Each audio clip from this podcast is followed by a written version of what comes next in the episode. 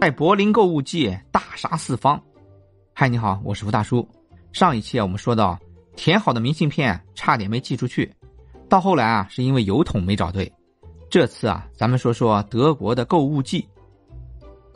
我们在柏林啊学习快结束的时候，正好赶上德国的购物季，赶上的是夏天的那次。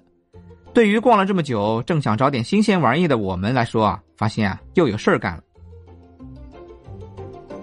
国内啊有六幺八，有双十一购物节；德国呢有年终和年尾两次购物节。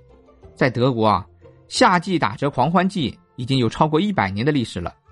自二零零四年起啊，德国零售业就决定每年设立两次折扣狂欢季，一月、二月一次，七月、八月一次。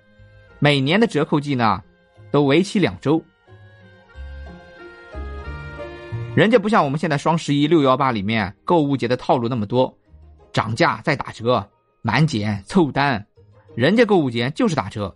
昨天卖十块钱的东西，今天购物节开始了就是卖五块，没有那么多套路，就是便宜，并且人家也不怎么给你讲价。他们的店员很奇怪，你再怎么说说破天，人家也不给你便宜多少，就是按照价格上面来。但是啊，他可以送你一些小东西，像一些纪念的笔啊、本子啊、小饰品啊这些东西，可以送给你。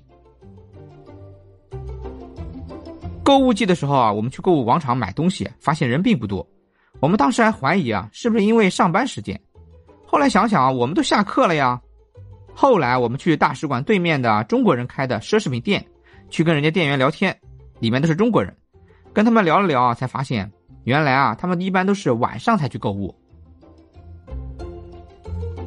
我的同学们他们买了什么啊？我不知道。